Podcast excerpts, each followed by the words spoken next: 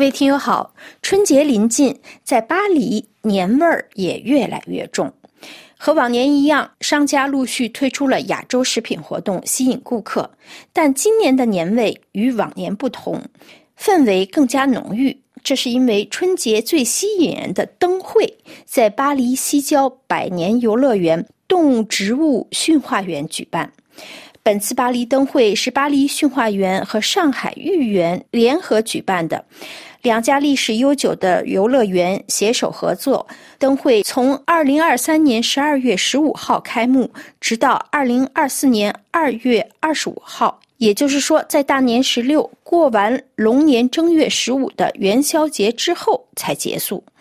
灯会活动横跨年底的圣诞节、元旦和中国的春节，同时也包括法国学童的圣诞新年假期和二月的春假。虽然只是短暂两个多月的时间，但这不仅是在法国，更是在欧洲是开天辟地头一遭。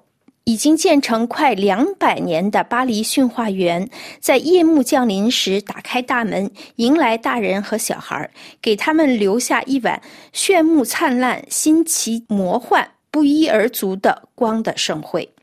这次巴黎灯会也是为庆祝一月二十七号中法建交六十周年的活动，并且还是二零二四年中法文化旅游年的首批主要活动之一。说起灯会，它向来是春节的重头戏。恰逢龙年的巴黎灯会，法文的名字就是龙灯节，主要取材自《山海经》这部中国古代的伟大经典，它是至今仍在广为流传的众多神话故事的源头。两千多年来，一直滋养着中国人的想象力、艺术创作和民间传说。灯会安装的花灯超过一千只，每个场景都是一次新的发现。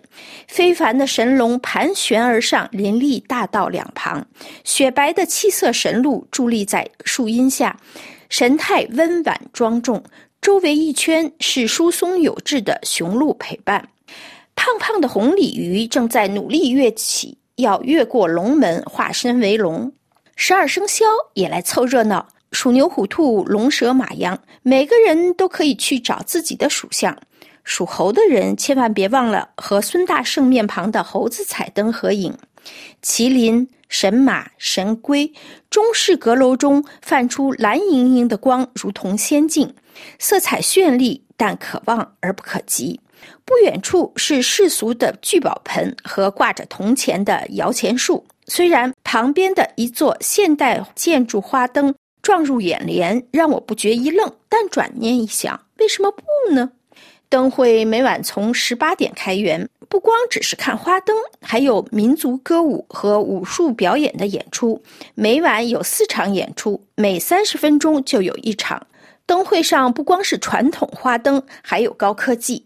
组织者在主要场景的附近放置了二维码，游客可以使用智能手机扫描。为游客展现肉眼看不见的花灯新维度，更是让人惊叹。无论是男女老少，无论是巴黎人还是偶然路过，无论是不是中国文化和传说的粉丝，或只是为了好奇，巴黎龙灯会都是今年冬天不可错过的一次夜间郊游，充满惊喜和回忆。在大饱眼福的同时，当然也不能忘了口福之乐。地道的亚洲风味美食，灯节的组织者在园区里一共设了二十多个摊位，在餐厅区，化妆成功夫熊猫的服务员送上美食好酒，为孩子们带来欢乐。各位听友，以上您听到的是今天的法国风光专栏节目，介绍巴黎灯会。本次节目由艾娃编播，感谢苏黑尼亚的技术合作，多谢您的忠实收听，下次节目时间再会。